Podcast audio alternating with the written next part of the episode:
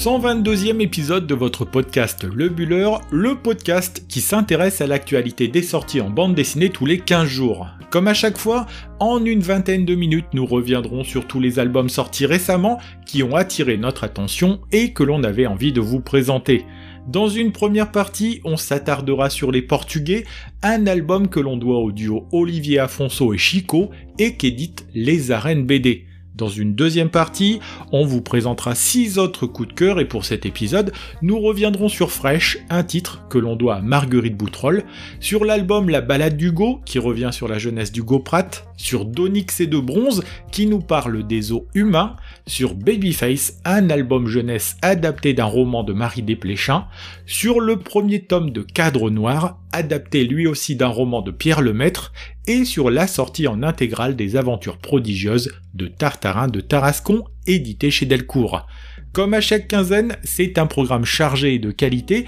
que l'on vous propose de découvrir en notre compagnie. Bien que cela soit souvent nié par certains politiciens, l'histoire de l'immigration en France a joué et joue un rôle essentiel dans la construction de notre pays. Les vagues migratoires se sont succédées à travers le temps et aujourd'hui encore, la France s'enrichit de cet apport capable d'avoir un impact dans tous les domaines de la vie. C'est ni plus ni moins ce que racontent les Portugais, album sorti le 3 février dernier aux éditions Les Arènes BD et sur lequel nous voulions absolument revenir. Cette histoire s'attarde sur trois destins singuliers divisés en trois chapitres, mais c'est une histoire beaucoup plus universelle qui nous est racontée ici par le scénario d'Olivier Afonso et le dessin de Chico. Ce récit nous propulse dans les années 70. Pour que le lecteur ne soit pas complètement perdu, l'album donne quelques éléments de l'histoire du Portugal de ces années-là englué dans un régime dictatorial mené de main de fer par Salazar, miné par trois guerres coloniales, le Portugal est à l'époque un pays étouffant,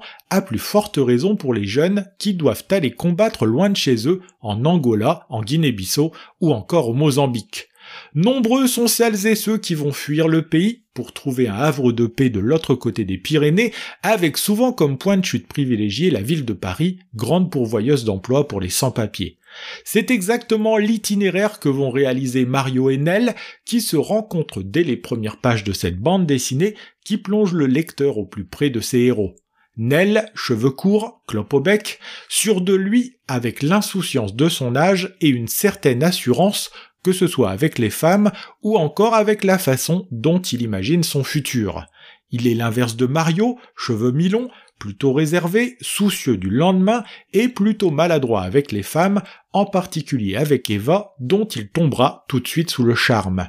Débarqué dans le sud de la France, nous allons suivre la lente remontée vers la capitale de ce duo qui s'arrêtera un petit moment dans une ferme où ils rencontreront Zé, portugais réfugié comme eux, à la lourde carcasse et à la main droite remplacée par un crochet.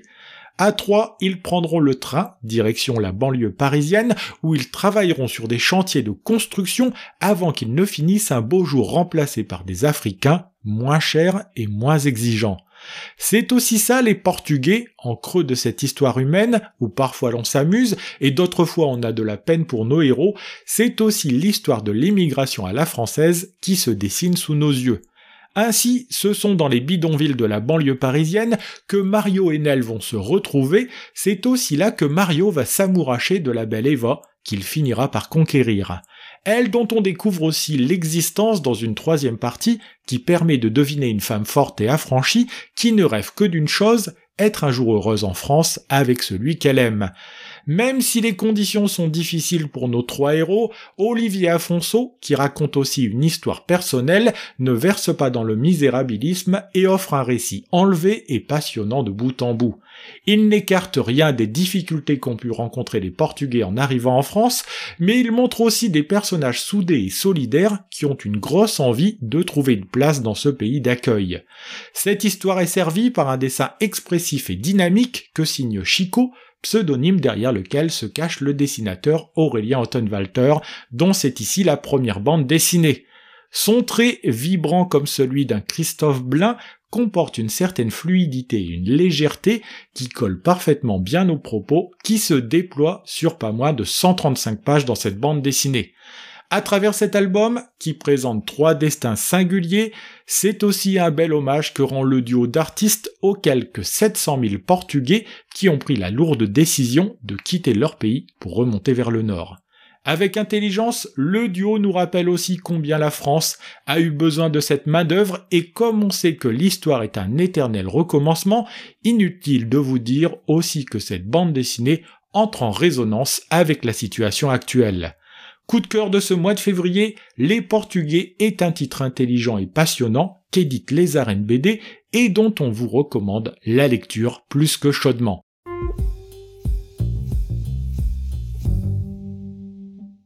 Dans cette seconde partie du podcast, nous allons revenir sur les six albums coup de cœur qui ont retenu notre attention cette quinzaine. Fresh est le premier coup de cœur de cette quinzaine, c'est un titre que l'on doit à une jeune autrice, Marguerite Boutroll, dont elle signe ici un premier album édité après des projets remarqués sur Instagram. Fresh, c'est l'histoire de Pia, une jeune adolescente bien de son temps, arrivée à une période de la vie où elle veut franchir un certain nombre d'étapes importantes à ses yeux. Est-ce parce qu'elle le souhaite vraiment, ou est-ce une injonction de la société dans laquelle elle vit? Toujours est-il que son entrée en terminale dans un lycée privé marque pour elle, dans son esprit tout au moins, un véritable cap à franchir. Avoir un mec, des copains stylés, participer à des soirées dignes de ce nom, mais aussi coucher pour la première fois, voilà tout ce que Pia a coché sur sa liste des choses à faire et à vivre durant cette année de terminale. Si, comme le dit l'autrice au début de l'album, il est ici question d'une fiction, Marguerite Boutroll a mis un peu d'elle-même dans ce personnage ordinaire qui va vivre des expériences qui vont la forger c'est que Pia est une jeune fille somme toute banale, qui a la chance de vivre avec une mère aimante et prévenante, d'avoir des amis, à commencer par Pauline, avec qui elle est inséparable au début de l'histoire, et qui mène une scolarité plutôt prometteuse. En quelques mois, elle va changer son quotidien, Terminer Pauline la copine inséparable et place à Diane, terminer le célibat puisque Pia va rencontrer David,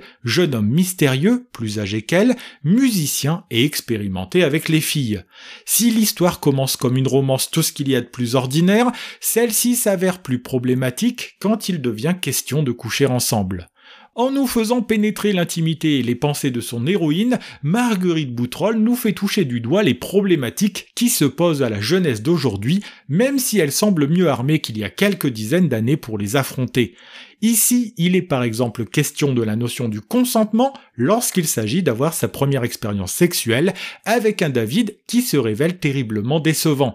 Son dessin en noir et blanc, généreux et expressif, colle parfaitement bien au sujet qui est traité dans cet album. Que ce soit pour le thème choisi ou encore pour la façon de le raconter, il y a une filiation entre le travail de cette jeune autrice et celui de son aîné, Pénélope Bagieux, et on ne peut que lui souhaiter le même destin. En attendant, Fresh est un titre qui porte bien son nom, qui est un album rempli de fraîcheur, même si la gravité peut aussi surgir au détour d'une case ou d'une situation. C'est aux éditions La Boîte à Bulles que l'on doit ce titre qui fait 272 pages et que vous repérerez facilement avec sa couverture rouge et son héroïne à la fois soucieuse dans son regard et légère dans son attitude.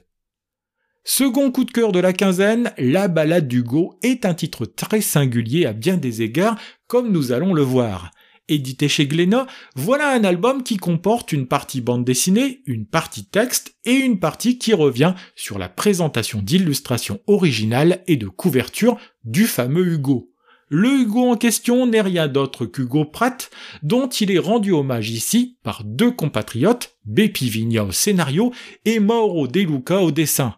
Comme nous le disions, l'ouvrage mélange habilement le texte et l'image pour permettre de découvrir plus en détail le Pratt du début de sa carrière. Actant que dans l'existence de ce génie de la bande dessinée s'y mêlait le vrai et le romanesque, notre duo d'artistes nous raconte l'auteur de Corto Maltese dans les années qui précèdent justement la naissance de ce héros du 9e art du 20e siècle.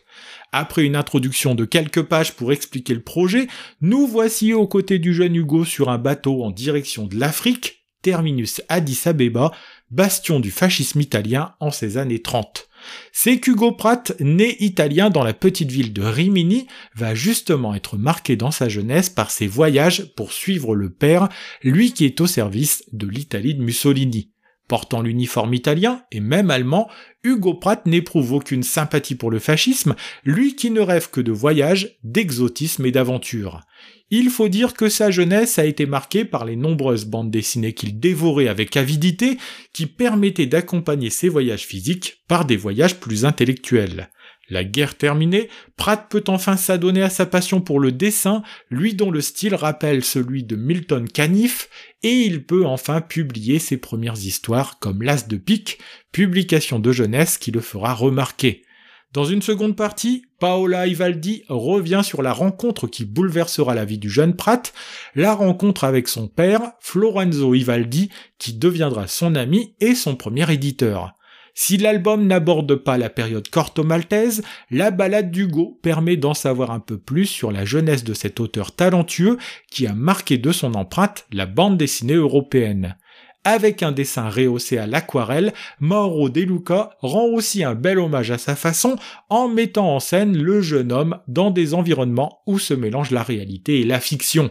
Au final, nous avons là un album à nul autre pareil qui fera le bonheur des amoureux d'Hugo Pratt et qui permettra aux néophytes de se familiariser avec cet auteur dont la légende continue de s'écrire avec de tels ouvrages. Il est parfois des albums enthousiasmants qui passent entre nos mains et sous nos yeux, et c'est le cas d'Onyx et de Bronze, ouvrage qui s'intéresse aux os humains et que l'on doit aux éditions du Rocher. Après un superbe titre qu'il avait consacré l'an dernier au réalisateur Martin Scorsese, Amazing Amazing, qui n'a jamais aussi bien porté son nom, signe le dessin de cet album qui regroupe 5 histoires différentes en 161 pages.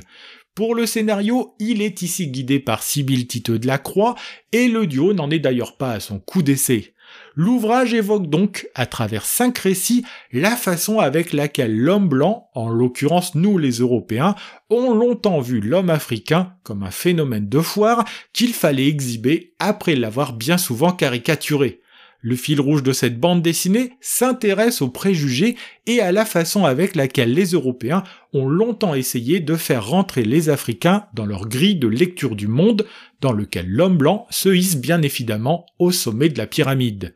C'est le sens du premier récit qui nous fait suivre les mésaventures du naturaliste britannique Kyle Anderson, persuadé qu'en Afrique se cache un peuple, les Niam Niam, ayant pour particularité d'avoir une queue et étant le chaînon manquant entre l'homme et le singe. C'est bille en tête qu'il s'engage dans une aventure qui le dépasse totalement, et plutôt que d'observer et d'apprendre au contact des peuples qu'il rencontre, il n'a qu'un objectif, corroborer sa thèse raciale qui rapproche l'homme africain de l'animal il passe non seulement à côté de ce voyage formateur pour lui, mais pied de nez au nombrilisme dont il fait preuve, il sera moqué et se fera avoir par les personnes sur lesquelles il entendait étendre sa domination.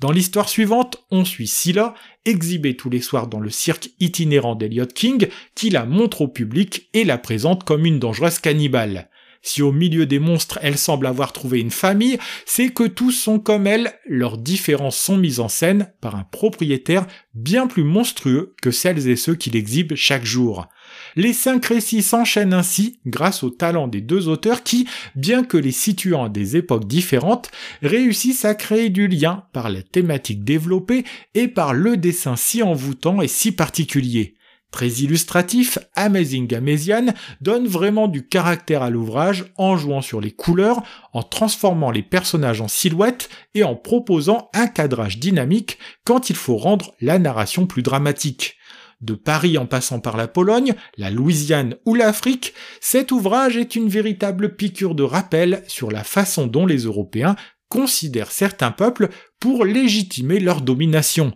album indispensable et passionnant, le titre est disponible en librairie depuis le 16 février dernier et vous aurez compris que nous avons adoré le parcourir.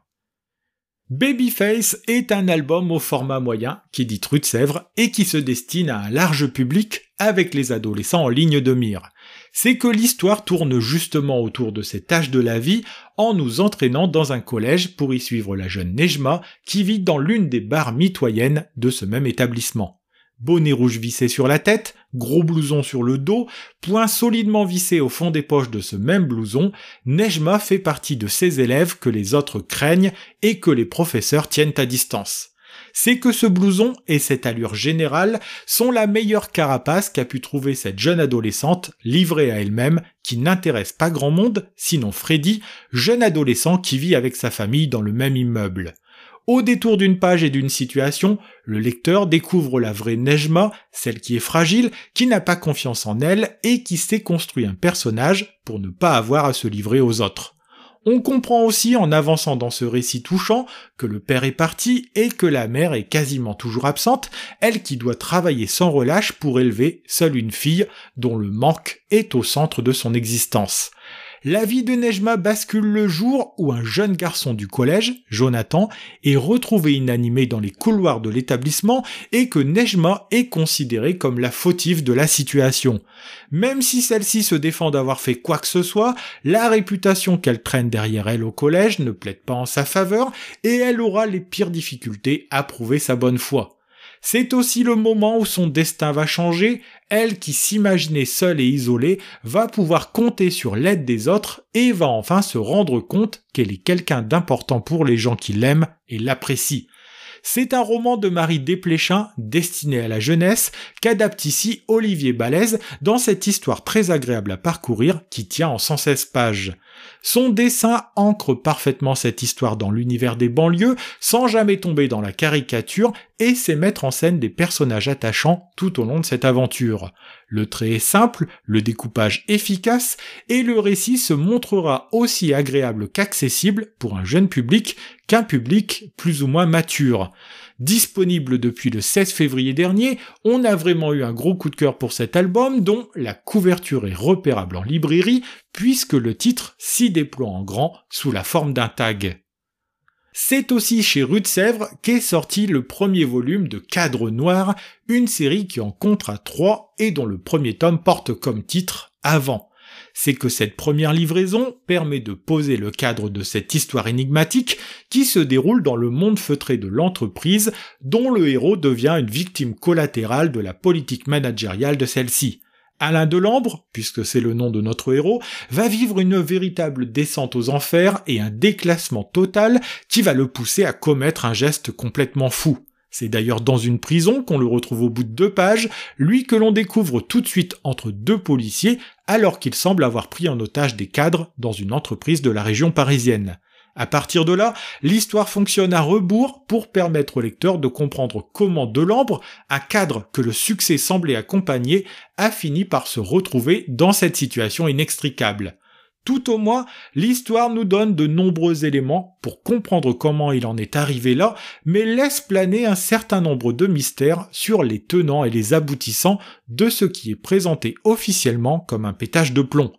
Après avoir connu des fortunes diverses et le chômage, l'entreprise Exial, via Bertrand Lacoste, responsable d'une société de consulting, va engager Alain Delambre pour faire une sale besogne, choisir les futurs cadres qui vont se charger d'un plan social d'ampleur. Pour cela, Delambre va devoir mettre en œuvre et simuler une prise d'otage afin de voir quels sont les potentiels candidats les plus à même de gérer des situations de stress intense. Le problème est que Delambre n'a peut-être pas été véritablement recruté pour ces raisons, et à partir de là, le plan prévu au départ ne va plus se passer comme convenu. C'est un suspense haletant que l'on retrouve dans ce récit, adapté d'un roman de Pierre Lemaître par Pascal Berthaud, comme sur la série Brigade Verhoeven, qu'édite aussi la maison rue de Sèvres. Cette fois-ci, c'est Giuseppe Liotti qui met en image cette histoire avec un découpage dynamique et un dessin semi-réaliste qui plonge le lecteur au cœur de l'action. Au final, ce premier album donne le ton de ce triptyque qui s'annonce passionnant et intense et qui donne déjà envie d'avoir la suite entre les mains. Disponible depuis le 16 février dernier en librairie, Cadre Noir est un titre que l'on vous recommande chaudement, une série passionnante dont le premier tome s'étire sur 72 pages. Terminons comme ce sera le cas chaque quinzaine par un album qui se voit réédité pour notre plus grand plaisir ou encore la sortie en librairie d'une intégrale. C'est un classique d'Alphonse Daudet, Tartarin de Tarascon, que l'on avait envie de mettre en avant à l'occasion de la sortie d'une intégrale qui regroupe les deux tomes des aventures prodigieuses de Tartarin de Tarascon. Ce sont les éditions Delcourt qui ont eu la bonne idée d'éditer en bande dessinée ce dodé qu'Isabelle Merlet met en couleur pendant que le dessin de Jean-Jacques Rouget fait des merveilles. Sorti initialement en deux volumes, en 2009 et 2010, voilà regroupé en 96 pages cette histoire qui nous entraîne dans le sud de la France, dans la petite ville de Tarascon. Depuis longtemps, une légende a fait de ce petit bout de territoire une ville privilégiée de chasseurs, et parmi les plus brillants spécimens du tir sur casquette, on retrouve l'incontournable Tartarin.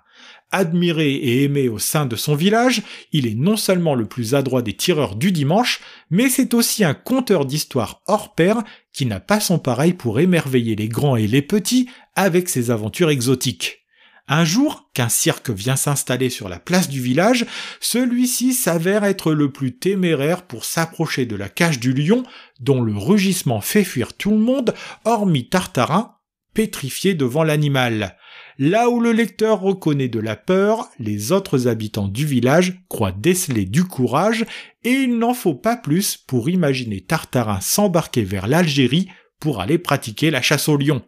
C'est à partir de ce malentendu que démarre la grande aventure du Provençal qui n'a plus d'autre choix que de traverser la Méditerranée pour aller chasser le plus impressionnant des fauves sur Terre. Même gagner du temps ne suffira pas, tôt ou tard, notre courageux héros doit s'embarquer sur un bateau pour honorer la promesse qu'il a faite à tout son village. Pas dégourdi pour un sou, et plus fier que courageux, le lecteur s'amuse à découvrir les aventures de Tartarin dans une seconde partie où il se met sur la trace d'un lion à chasser. Véritable hymne aux fanfarons et aux mythomanes, la nouvelle d'Alphonse Daudet prend vie dans cette aventure qui sent bon le soleil de Provence et d'Algérie grâce au dessin que déploie ici Jean-Jacques Rouget. La rondeur de ses personnages, la clarté qu'il apporte à chaque situation et la palette de couleurs que déploie Isabelle Merlet rendent cette aventure très agréable à parcourir et permettent de redécouvrir avec bonheur ce personnage à nul autre pareil. Disponible en librairie depuis le 16 février dernier, voilà un titre que l'on vous recommande qui vous permettra de replonger dans un classique en profitant des très jolis dessins du duo Merlet-Rouget. Ainsi se termine ce 122e épisode, consacré en grande partie à l'album Les Portugais, épisode que l'on vous remercie d'avoir suivi avec intérêt jusqu'au bout. Si vous voulez prolonger le plaisir de nous suivre, rendez-vous sur notre compte Instagram lebuller.podcast pour y laisser vos réactions et vos commentaires et découvrir en images tous nos coups de cœur de cette quinzaine. Faites-nous connaître aussi autour de vous en parlant de nous, non seulement dans la vie réelle, mais aussi sur les réseaux sociaux et en partageant cet épisode. N'hésitez pas non plus à vous abonner à notre podcast, c'est gratuit et c'est disponible sur toutes les plateformes, d'Apple Podcast à Spotify en passant par YouTube. Rendez-vous le 14 mars prochain pour découvrir en notre compagnie nos futurs coups de cœur parmi les sorties en bande dessinée dans le 123e épisode de votre podcast Le Buller.